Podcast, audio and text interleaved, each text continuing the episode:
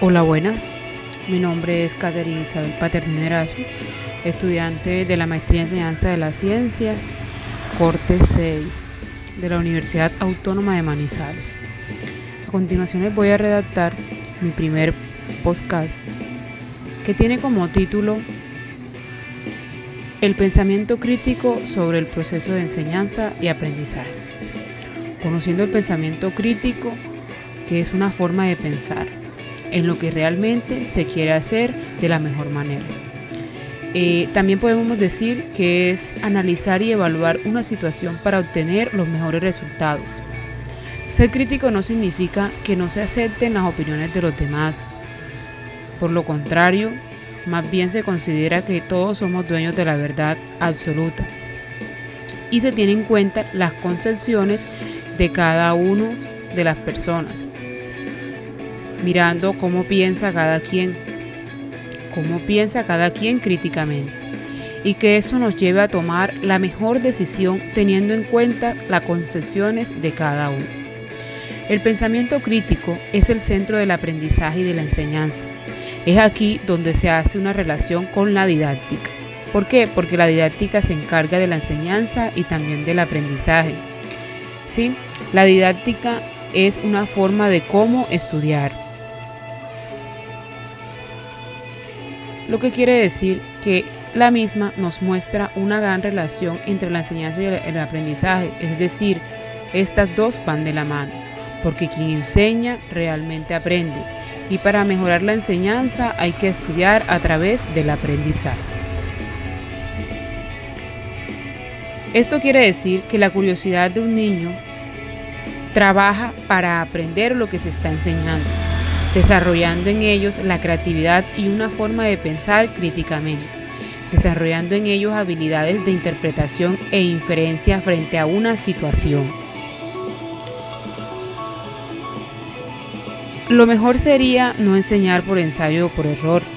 El objetivo único de la didáctica es desarrollar en los estudiantes un pensamiento crítico. Este debe ser el objeto de estudio de todo maestro.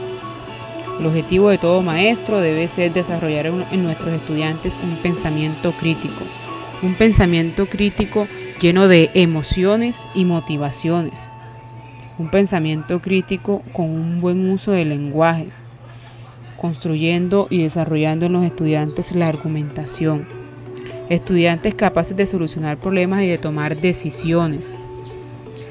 Es por esto que se puede aplicar transformando las prácticas de habla a un pensamiento crítico para hacer que la experiencia docente se transforme, provocando en los estudiantes empatía y ganas de aprender, y así como el docente y el estudiante aprenden de una forma abierta y crítica. Si el docente quiere tener en su aula estudiantes críticos, primero debe aprender a ser crítico él, a tener una práctica de aula crítica. El pensamiento crítico tiene unas habilidades, habilidades de interpretación, que el estudiante sea capaz de interpretar cada situación y explicarla de la mejor forma. Que sea un estudiante evaluativo y metacognitivo. El pensamiento crítico se, se enfoca en unas dimensiones distintas, habilidades, disposiciones, características, criterios y dimensiones. El pensamiento crítico es una forma de que el estudiante aprenda a juzgar bien la calidad de un argumento. Es la acción mediadora de la enseñanza y el aprendizaje. Es ser la mediadora de un pensamiento crítico. Nuestro propósito central es apuntar siempre al pensamiento crítico, al contexto de cada área en específica. El pensamiento crítico está basado en criterios, contextos, un pensamiento reflexivo. El pensamiento crítico debe ser razonable, potencializador.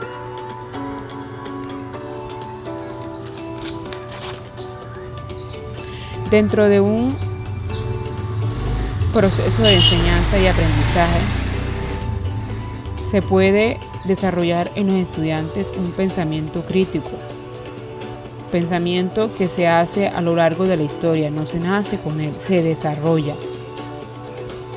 La acción del maestro no es enseñar lo que está en los libros, es lograr desarrollar en el estudiante un pensamiento crítico, aportando a la formación de cada uno de ellos habilidades que le permitan desarrollar y ser críticos, que se enfoquen en una investigación. Transformar nuestras prácticas de habla a un pensamiento crítico es enseñar a los estudiantes a ser capaces de solucionar sus propios problemas, de que sean reflexivos, que reflexionen a cada una de las situaciones que se les puede enseñar. Todo lo anterior se puede aplicar transformando nuestras prácticas de aula.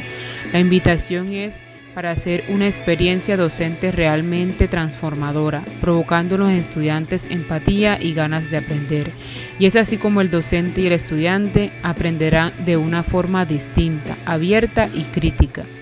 El cambio debe venir desde el docente. Si realmente se quiere que los estudiantes sean críticos, hay que empezar a ser docentes con un pensamiento crítico, capaces de argumentar y solucionar problemas en áreas específicas y dejar de enseñar lo que realmente está en los libros y lo que nos están mostrando los mismos, aportando significativamente a la formación de nuestros estudiantes. Muchísimas gracias.